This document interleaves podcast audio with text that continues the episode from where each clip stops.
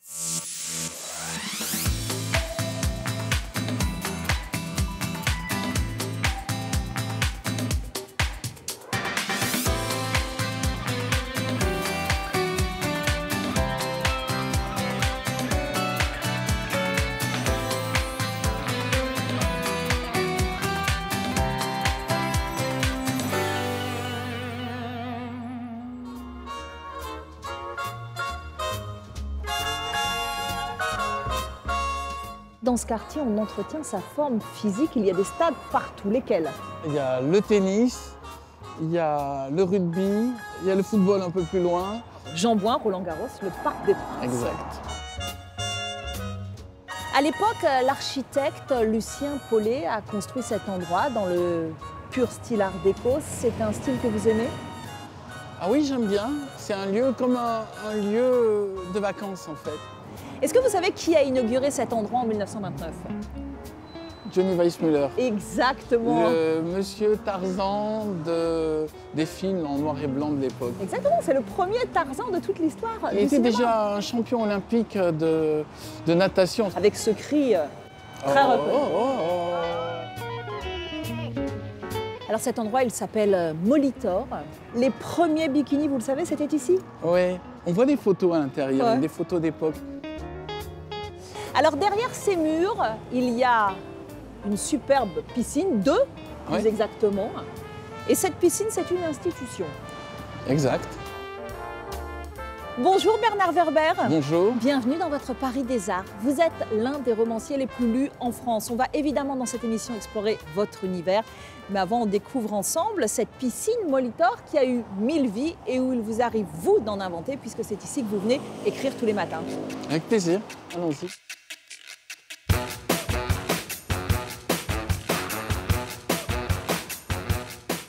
C'est la piscine de luxe par excellence. Club privé depuis sa réouverture en 2014, associé à un hôtel 5 étoiles, Molitor a renoué avec son passé fastueux, sans oublier qu'un temps, elle fut aussi un temple de l'underground.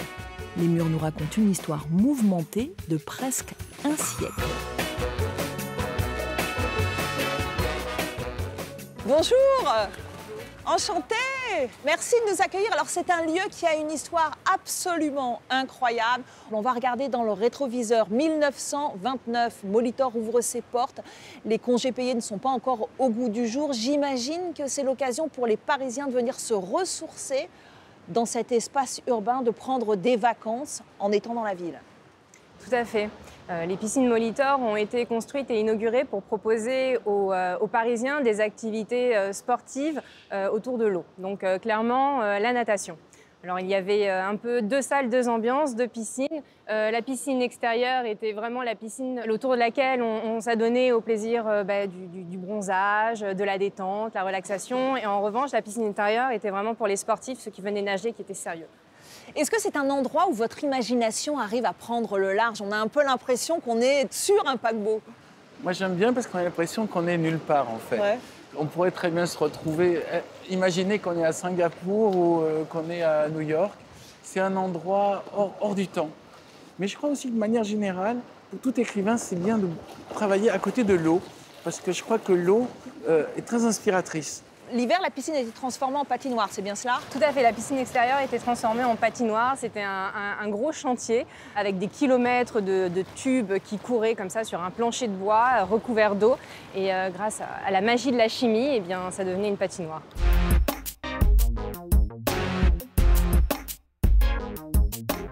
Toutes les cabines, c'est bien cela, ont gardé une empreinte. Vous avez demandé à des street arters de décorer chacune de ces cabines. Oui, en fait, l'idée, c'est d'avoir une, euh, une grande galerie euh, d'art contemporain urbain, bah, la plus grande dans une piscine hein, au monde. Ce sont 70 artistes qui ont collaboré dans cet espace et dans chaque cabine, il y a un artiste, son univers. Et l'idée, c'est d'avoir vraiment une introduction à l'art urbain et présenter toute la richesse et la diversification de, cette, de cet art. Donc, on va avoir euh, du lettrage, de la calligraphie, euh, de l'abstrait, on va avoir de l'installation également, de l'immersif. euh, on peut jouer aussi avec certaines cabines grâce à la réalité augmentée. Bon, de nouveau, on va regarder un petit peu en arrière. En 1989, la piscine ferme ses portes à cause de difficultés financières. C'est à ce moment-là que les taggeurs investissent les lieux. Je crois que les murs portent encore leur empreinte. Oui, alors en 89, euh, la- les piscines Molitor euh, ferment. Et dans les années 90 et puis plus tard euh, 2000, euh, les graffeurs investissent complètement en Molitor. Il y a une rêve partie incroyable aussi ici. Oui, le 14 avril 2001, Voilà. euh, 6000 euh, 6000 rêveurs qui, qui débarquent à Molitor dès, dès minuit. Il y avait des, des- des guitares électriques, des, des- des- des cracheurs de feu, enfin quel- complètement fou. Et ensuite, après 2001, effectivement, il y a toute une communauté underground euh, et, et notamment beaucoup plus de graffeurs qui viennent investir Molitor parce qu'ils ont découvert le lieu, notamment grâce à, te- à cette rêve partie des- du collectif Hérétique. Revisiter le passé pour explorer l'avenir. Bernard, évidemment, c'est une idée qui vous parle. Ah Oui, moi j'adore, je trouve que cet endroit est un endroit magique. Ce qu'ils en ont fait est assez formidable. Ne serait-ce que cette grande verrière, ne serait-ce que euh, le fait qu'il y ait deux bassins qui soient toute l'année à, à 28 degrés.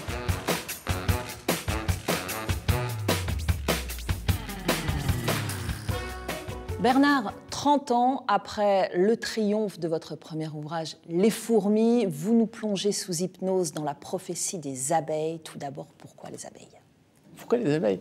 Parce que je pense que c'est un insecte symbolique. Euh, il a été le premier à nous apporter de la douceur dans la bouche.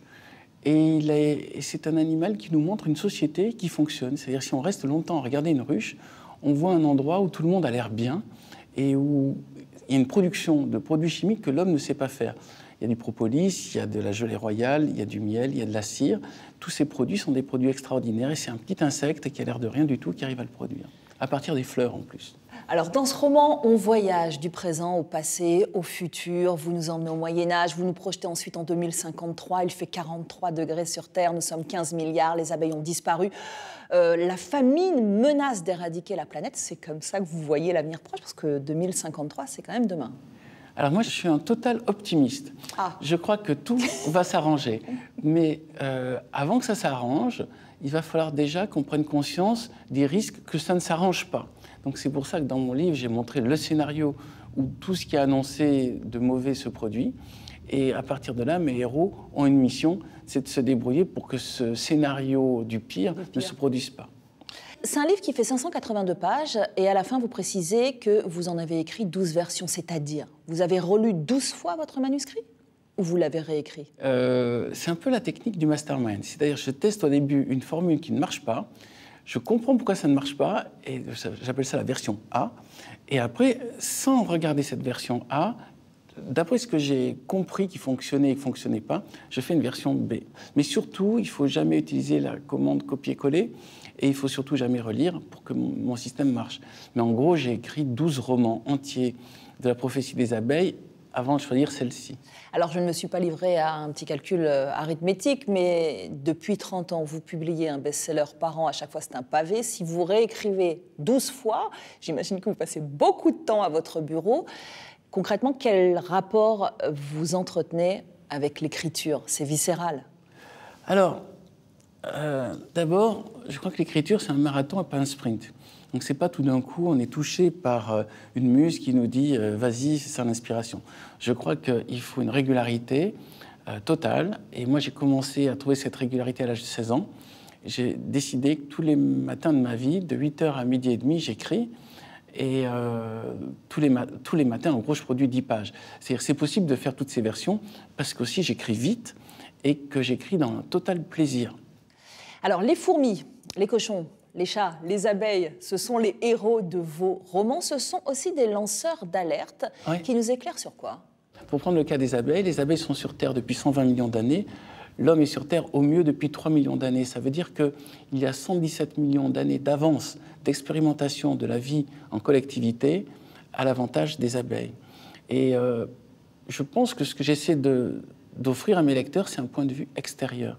Par exemple, dans Demain les chats, euh, j'ai essayé de parler de l'attentat du Bataclan, donc du terrorisme, de, non pas d'un point de vue humain, mais d'un point de vue chat. C'est-à-dire d'un point de vue d'un animal qui ne sait pas ce qu'est euh, le fanatisme religieux, qui ne sait pas pourquoi euh, il y a des gens qui se réunissent pour écouter un concert. Et je me disais, tiens, ce regard extérieur va nous permettre de mieux comprendre ce qui se passe pour toute notre espèce. Tout a commencé avec une toute petite puce qui était l'héroïne d'une nouvelle écrite alors que vous n'aviez que 8 ans. Votre vocation était donc précoce C'est-à-dire, j'étais un enfant solitaire, solitaire, isolé, inadapté au système scolaire, inadapté au système social. Et euh, tout d'un coup, alors que j'avais plutôt des mauvaises notes à l'école, il y a eu un prof qui m'a dit J'ai adoré votre rédaction. Ça s'appelait Souvenir d'une puce. Le professeur m'avait dit Tout fonctionne sauf la première phrase qui était euh, Je suis une puce née d'un père puceau et d'une mère pucelle. Et il m'a dit Un jour, vous comprendrez pourquoi ça ne fonctionne pas. En fait, je n'ai fait que poursuivre cette nouvelle sous différents angles, en utilisant d'autres animaux et puis en utilisant peut-être les extraterrestres, les dieux, les anges. Je reviens à votre nouveau roman. Comme dans la boîte de Pandore, vous vous servez de l'hypnose régressive pour explorer notre mémoire cachée. Ce procédé, vous vous en servez aussi dans votre spectacle qui s'intitule Voyage intérieur. C'est un ovni, ce spectacle. Racontez-nous. Un ami qui s'appelle Patrick Beau m'a proposé de monter sur scène pour raconter ce qui m'était arrivé de plus extraordinaire dans la vie. Et je me suis aperçu que le fait de monter sur scène et de parler est le complément qui me manquait à mon métier. Parce que vous savez, quand, j'écris mon, roman, en fait, je ne sais pas comment les gens vont réagir. Et après, je me suis rappelé que j'avais fait un livre qui s'appelait Livre du voyage, dans lequel je proposais ce qu'on appelle une méditation guidée. Et doucement, le spectacle est allé vers là, jusqu'à ce que euh, Mathias Malzieux, du groupe Dionysos, qui était directeur des Trois Baudets, me dit Moi, j'aimerais bien que tu fasses ça sur scène avec une harpiste. Bon, alors évidemment, je veux tout savoir. J'imagine que vous aussi, vous avez voyagé dans vos vies antérieures. Qu'est-ce que vous avez appris? Tout d'abord, la première fois où j'ai fait une régression dans les vies antérieures, ça a été le plus grand trip euh, de ma vie. Il y a une vie que j'ai visitée qui est assez amusante, où j'étais femme de harem à peu près en moins 300 avant Jésus-Christ en Égypte. Et j'étais passionnée d'astronomie parce qu'on s'ennuyait énormément dans cet harem. On était une quarantaine de, de filles autour d'un bassin. Ça, c'est des souvenirs assez précis en tout cas, c'est des récits que j'ai bien notés. Bon, alors, on ne sait pas encore ce qui va se passer dans le futur, mais puisque vous explorez vos vies antérieures, si vous aviez la possibilité de vous projeter, quelle serait l'une de vos vies futures? Alors, j'aimerais être écrivain, parce que c'est vraiment le job génial. mais ça, c'est déjà fait, vous avez déjà coché la case. Ah ouais, mais je reprends, je reprends. Vous recommencez. Ah, parce que toutes mes autres vies, tous les autres boulots étaient beaucoup moins bien. Nous allons à présent rendre visite à un ami de Bernard, Louis Bertignac, l'un des parrains du rock français. L'ancien guitariste du groupe Téléphone n'a cessé ces dernières années de se réinventer. Six albums solo, deux saisons dans The Voice à la télévision, des collaborations très remarquées avec Carla Bruni notamment, rencontre avec un électron libre de la scène musicale. Bonjour Louis. Bonjour. Merci de nous recevoir. Ben, soyez bienvenus. Bon, tous les deux avec Bernard, c'est une longue et belle histoire dans la vie, mais aussi en musique. Vous avez notamment enregistré un titre qui s'appelle La saga des gnous. Parlez-nous de ce projet qui remonte à il y a quelques années maintenant. Je préparais un album et euh, et je cherchais des textes. Euh, et puis, euh, je fais écouter l'album et je lui dis, sur celui-là, j'ai pas de parole. il me dit, ah, j'aimerais bien essayer. Donc, il a dû écrire 7-8 pages euh, en un quart d'heure. Et puis, j'ai pris les, moments intéressants dans ce qu'il avait écrit. On a j'aurais fait un sur cette patte, en travers de la rue. Tout le monde s'était arrêté, personne ne bougeait plus. Une belle aventure. Ouais, mais en fait, c'est une belle aventure avec, avec Bernard, de toute façon. J'avais lu euh, Les fourmis à l'époque. Euh, j'avais complètement craqué sur les thanatonautes. Ouais. Et, euh, et, on avait un copain en commun et on s'est retrouvés dans une soirée. On est devenus copains. C'est cool. On, a, on, s'est fait des voyages parce qu'il il, il venait d'écrire un bouquin sur le voyage astral.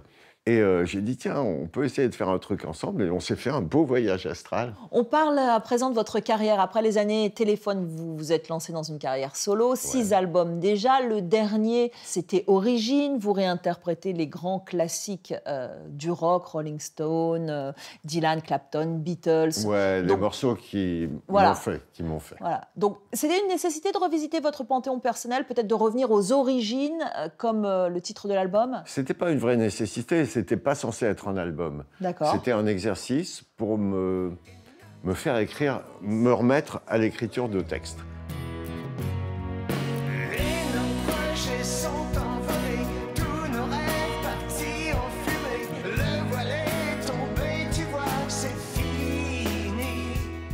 Et le septième? Est en préparation. À quoi on doit s'attendre On peut s'attendre? C'est du Bertignac, donc c'est euh, des rock, des blues, des slow, des, chansons euh, pas forcément politique, mais euh, voilà, un peu social et, et pas mal de chansons d'amour aussi, parce que je suis toujours amoureux et de la vie et, de ma femme. En 2013, reformation partielle du groupe euh, Téléphone avec euh, Jean-Louis Aubert, Richard Kolinka. Le groupe s'appelle Les Insus. Au départ, il n'est question que de deux concerts pour faire plaisir à votre producteur.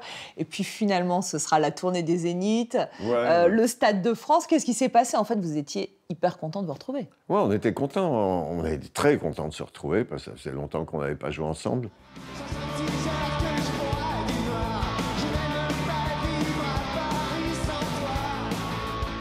On a fait donc ces deux concerts pour faire plaisir à notre ancien manager, notre manager de l'époque. Et, euh, il nous a poussé à en faire plus, à en faire un troisième. on fait un troisième, ok. Et puis, euh, on, fait, une tournée. Allez, les mecs, soyez cool. On fait une tournée. Ok, on fait la tournée. Fait qu'on a commencé dans une salle de 200 personnes et on a fini au Stade de France. Merci beaucoup, Louis.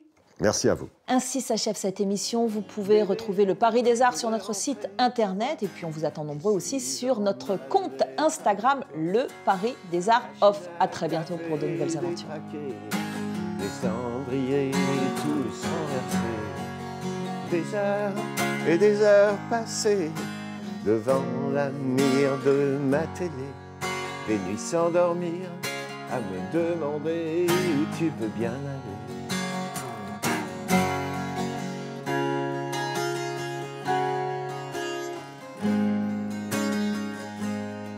Laisser traîner là.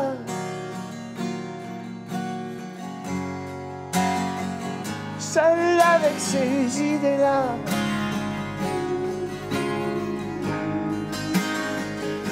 Je suis pas si fort que tu crois.